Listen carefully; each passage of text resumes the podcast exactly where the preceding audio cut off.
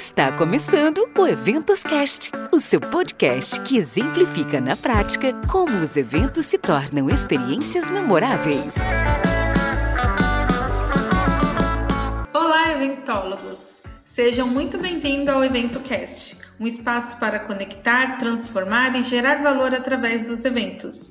Eu sou Marcele Souza e nossa convidada de hoje é especialista em live marketing e design de experiência para eventos. Tem 10 anos de experiência na área, tanto do lado de agências como de empresas e startups. E em 2014 ela fundou a Menegoto.to no Brasil, mas hoje vive no Vale do Silício e ainda trabalha entre os dois países, Patrícia Menegoto, seja muito bem-vinda e obrigada por aceitar o meu convite. Oi, Marcele, muito obrigada. Eu que agradeço o convite. Uma honra estar podendo aqui conversar com você hoje, ter essa troca de experiências.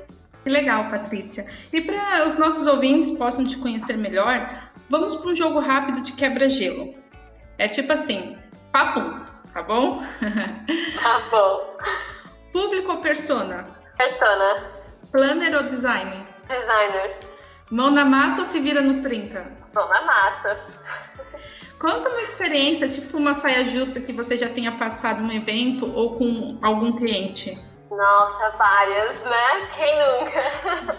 ah, já aconteceu de a gente ter alugado uma casa super legal é, em São Paulo e acabou que no meio do nosso evento, um dos maiores pontos era justamente o almoço, era bem um almoço assim com um valor médio bem alto e acabou o gás 40 minutos antes do nosso almoço. E aí a gente ligou pro, pro dono da casa e ele falou assim: Olha, me desculpa, você alugou a casa, a casa é sua, você que se vira nos 30, né? Então a gente teve que ir correr atrás do gás, não é aqueles gás pequenos, sabe, que você consegue carregar em carro, é aqueles bem grandes. Então, enfim, a gente, a gente ligou, a gente conseguiu que o gás chegasse 5 minutos antes do almoço chegar. E graças a Deus nosso fornecedor tinha aqueles fogãozinho de acampamento que você leva, então a gente foi enrolando com isso. E no final, como sempre, deu tudo certo. Que legal, e uma saia justa mesmo, hein? Total. Agora, abrindo o nosso quadro de perguntas, você é especializada em design de experiência em eventos, certo? Isso. Como criar experiências de valor para as pessoas? Eu acho que primeiro, né, a gente ter essa clareza assim de quais são os objetivos que a empresa quer ter com aquele evento e o que, quais são os benefícios que a pessoa vai tirar daquele evento e transparecer isso, né, ter clareza na comunicação depois. Então, tipo assim, se eu tenho uma empresa de software e a pessoa está indo no meu evento, qual é o benefício que eu posso entregar para ela durante meu evento e pós-evento para também se tornar um cliente fiel e uma comunidade. Então, eu acho que a clareza e objetivos claros em tudo que você faz. E como agregar valor nos eventos? Olha, eu acho que ter conteúdos de qualidade e criar, e, e mesmo nos eventos online, né, que agora a gente está nessa época, é justamente trazer essa conexão humana, esse engajamento é, com que as pessoas não tenham só uma troca com o palestrante, mas também é, ter essa sensação de networking e conexões com outras pessoas e, claro, né, uma produção e um time de alta qualidade. Que massa! E agora, Paty, eu queria saber como é realizar eventos no Vale do Silício e quais as diferenças entre os dois países? Olha, no começo eu tive bastante dificuldade, assim, porque é uma cultura totalmente diferente. Aqui não existe jeitinho brasileiro, né, de que se você contrata um fornecedor para serviço A e você lá empurra o B e tá tudo bem. Aqui eles realmente, assim, se você contrata o A, pode ser que eles nem levem coisas a mais para você ter o B, mas se eles têm o B, com certeza eles vão te cobrar depois e, e o valor, o valor justo e tá tudo bem, né? Porque são pessoas trabalhando. Eu também acho que deveria ser cobrado. Outra coisa que acontece aqui no Vale é que os valores são tudo por hora. Então, é, você contrata às vezes uma venue, você pode contratar, é, desculpa, um espaço de eventos, você paga por hora. É, produtores de eventos é por hora, então às vezes acaba encarecendo. E existe também uma lei de que é uma organização de, de produtores de eventos que tem esse certificado de fornecedores e tem casas que, de eventos que e hotéis que só aceitam esses, esses profissionais. Então isso às vezes triplica, quadriplica o valor também do seu evento. Então, tem umas regrinhas assim muito muito restritas. Essa certificação que você falou, é, ela é obrigatória para os fornecedores ou para todo mundo que trabalha, inclusive os planners, designers, toda a equipe do evento?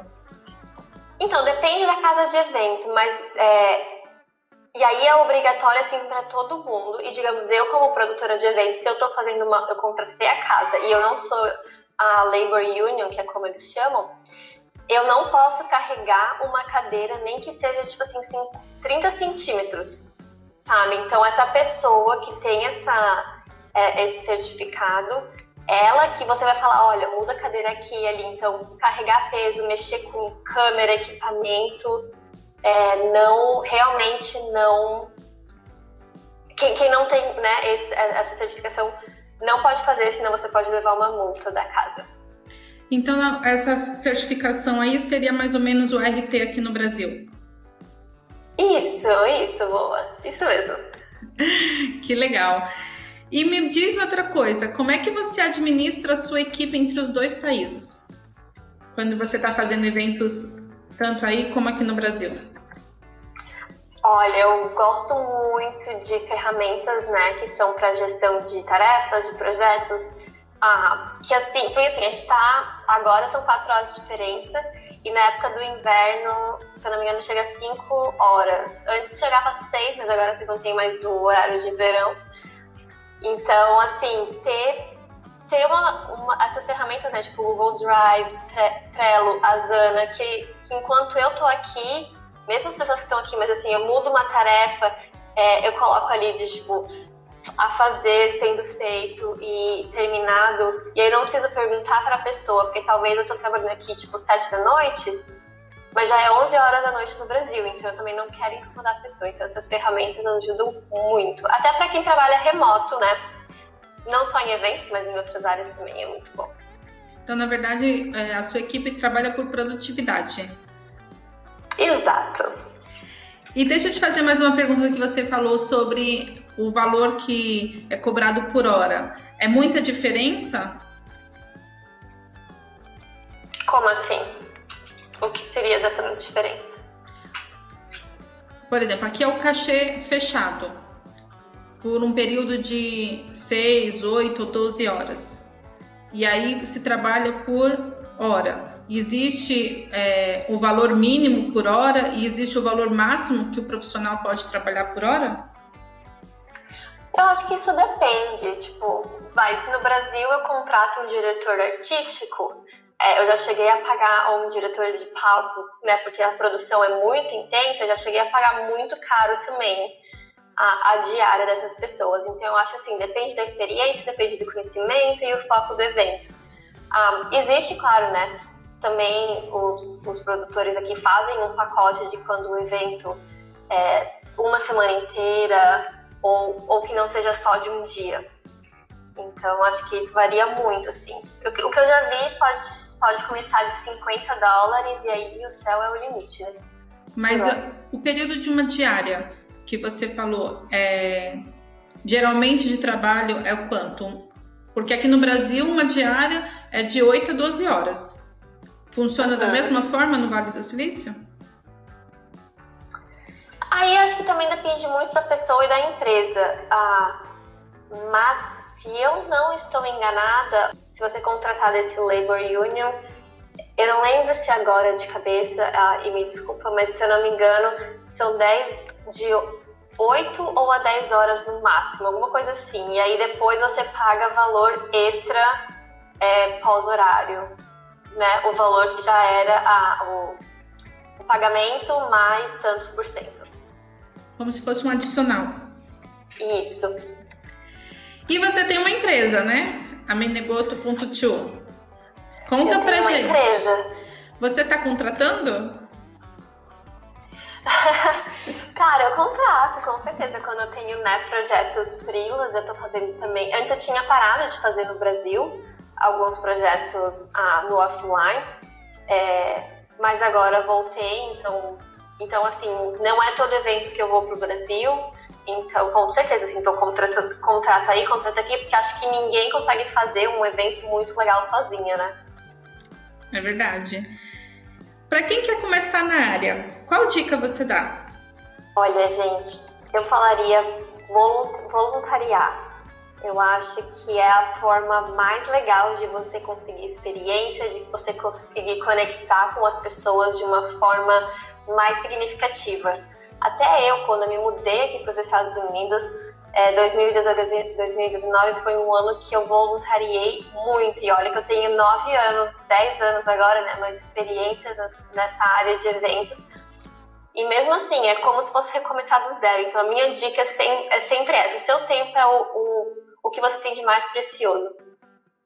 Eu concordo com você, Paty, porque é, eu trabalhei e ainda faço trabalhos voluntários. Quando eu mudei para o nicho de eventos corporativos, eu também fiz bastante voluntariado. Mas aí eu te pergunto, quando é a hora de você virar a chave, deixar de fazer voluntariado e começar a cobrar pelo seu serviço?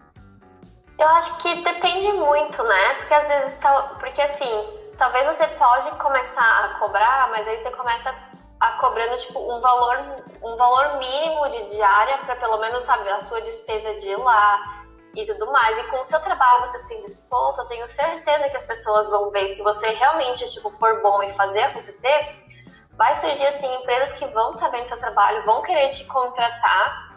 Se você está doando o seu tempo ali gratuito, é porque você quer, né? No mínimo, é, se você está começando, eu falaria cinco meses, talvez voluntariando bastante, sem cobrar nada para ganhar bastante experiência. E depois disso, eu começaria a cobrar, claro, um valor mais em conta e iria subindo e, e ao mesmo tempo conversando com essas pessoas que você encontra sobre a sua procura de emprego no mercado. O que, o que você diz sobre isso? Há quanto tempo você acha que, que seria legal? Eu concordo com você. É, eu acho que quanto mais voluntariado você faz, mais você se conecta com outras pessoas. Mas também chega uma hora que você precisa começar a cobrar, nem que for um valor mínimo ou até abaixo do mercado, para você poder custear as despesas mínimas que você tem naquele evento para ir ou para se alimentar. Mas eu acho super importante também ter essa virada de chave, você saber se posicionar no mercado para você cobrar um valor justo e nunca esquecer a educação, né? A parte de se aprender novas ferramentas, estar se capacitando, se educar cada dia mais, porque o mercado de eventos é um mercado que está em constante mudanças e a gente precisa estar tá se aperfeiçoando a cada dia. Com certeza, nossa, super. E assim, uma outra coisa que eu falo é procurar um mentor, sabe? Eu tive um mentor e não é da área de eventos, mas assim, me abriu muito a cabeça e eu sei que é uma pessoa que, assim, que, que ela me inspira muito e que, assim, eu acho e, e, essa pessoa, se uma pessoa que me inspire, uma pessoa que faz com que eu me sinta segura em me abrir e perguntar qualquer coisa, e eu sei que essa pessoa vai me guiar de uma forma legal. Então, assim, achar um mentor, achar uma pessoa que você se, que queira se espelhar e você vê isso como uma modelagem para você seguir, e ela também te ajudar de alguma forma, doando o tempo dela, né, a crescer. Porque eu acho que é sempre uma troca, né, Má? Tipo, se eu também, assim, dou uma mentoria para alguém, eu também tô aprendendo muito.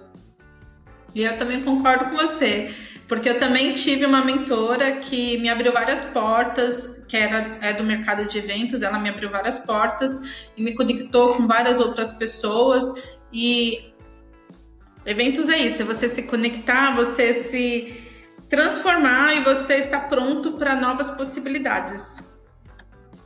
É, disse tudo. Muito, muito. Nossa, parte muito legal nosso bate-papo. Agora estamos indo para os momentos finais do nosso episódio. Mas quem é a Patrícia fora dos eventos? Conta pra gente. Ah, meu Deus, eu sou uma pessoa que eu sou do dia, se você falar que eu preciso acordar 4 da manhã, pra mim tá tudo bem, mas chega 9 e meia da noite eu já tô morrendo de sono. Eu sou uma pessoa que eu, que eu sou muito saudável. Meus amigos falam: Meu, como é que você é produtora de eventos e você é toda saudável? Tipo, eu vou na academia, né? Tipo, todos os dias eu não como glúten ou açúcar, então as pessoas às vezes ficam até assustadas desse lado. amo viajar, conhecer novas culturas, eu amo conversar com as pessoas e tá sempre, tipo, lendo e aprendendo também, sabe? E ter esse equilíbrio, né, entre a vida social e, e o meu momento.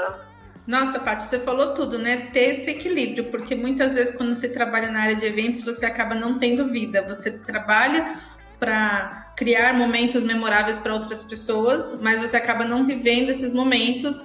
Então é super importante você ter o seu tempo para até se conectar com a família, se conectar com seus propósitos e também evoluir como pessoa, porque senão você acaba se desgastando com o tempo, né?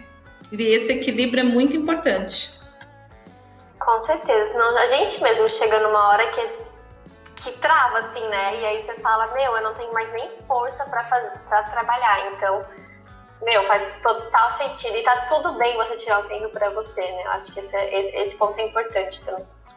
E eu concordo. A gente tem que pensar nisso, trabalhar nessa, nessa mentalidade, que tá tudo bem mesmo a gente ter o nosso tempo, porque senão é um projeto atrás do outro e você acaba não vivendo, acaba não respirando, acaba não se alimentando direito, acaba não dormindo. E a gente também somos seres humanos, também precisamos desse momento, né? Para recarregar as nossas baterias. Nossa, com certeza. E para finalizar, Pati, qual a mensagem final que você quer deixar para os nossos ouvintes?